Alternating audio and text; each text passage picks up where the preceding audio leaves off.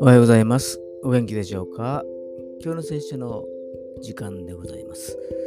今日の聖書の箇所は、新約聖書、コリント人への手紙第2、12章10節コリント人への手紙第2、12章10節でございます。お読みいたします。ですから私はキリストの家に弱さ、侮辱、苦悩、迫害、困難を喜んでいます。というのは私が良い時にこそ私は強いからです。もしも私に類いまれな能力があり、私が一言発すると多くの人々が見せられ、非常な富に囲まれていたとしたら、神様への信頼は希薄になってしまったことでしょう。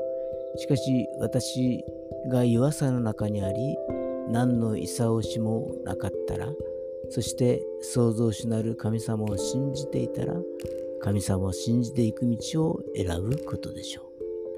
今日も主に信頼を置くことができますように。それでは今日という一日が皆さんにとって良き一日でありますように。よッしーでした。